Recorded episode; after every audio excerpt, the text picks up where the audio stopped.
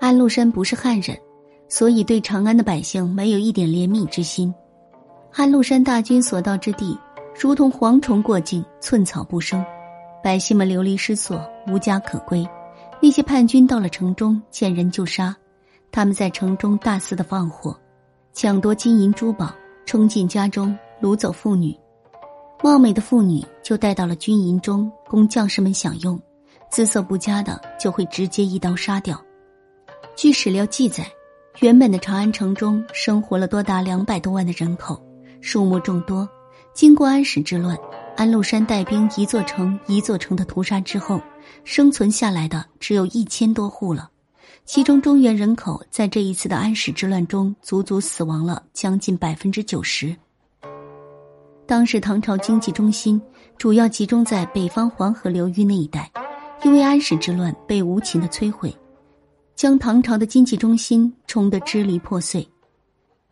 此后任掌权者如何挽回，也没有将这个曾经繁华鼎盛的经济中心给救回来。安史之乱也使得当时的大唐迫不得已将经济中心转移到南方，也就是长江流域这一带。长安这一所千古都城，在之后的岁月里也几乎没有被立为国都了。唐玄宗一路逃到了马嵬坡，早已心中有怨恨的众将士们，将引起这场战乱的罪魁祸首杨国忠肢解泄愤。为了稳定军心，玄宗又将杨贵妃赐死，这就是历史上著名的马嵬坡事件。唐玄宗死后，安史之乱并没有结束，这场战争还在侵扰着大唐的百姓们。此时，唐肃宗李亨继位，为了平息这场叛乱，李亨派出大将郭子仪。在郭子仪完美熟练的作战计划之下，给了安禄山和史思明狠狠的一击，大唐也得以将河北地区收复回来。大唐正在商量着对付安禄山和史思明大军的下一步计划，结果却传来安禄山被杀的消息。原来是安禄山的儿子安庆绪，伙同安禄山身边的李珠儿将安禄山杀死。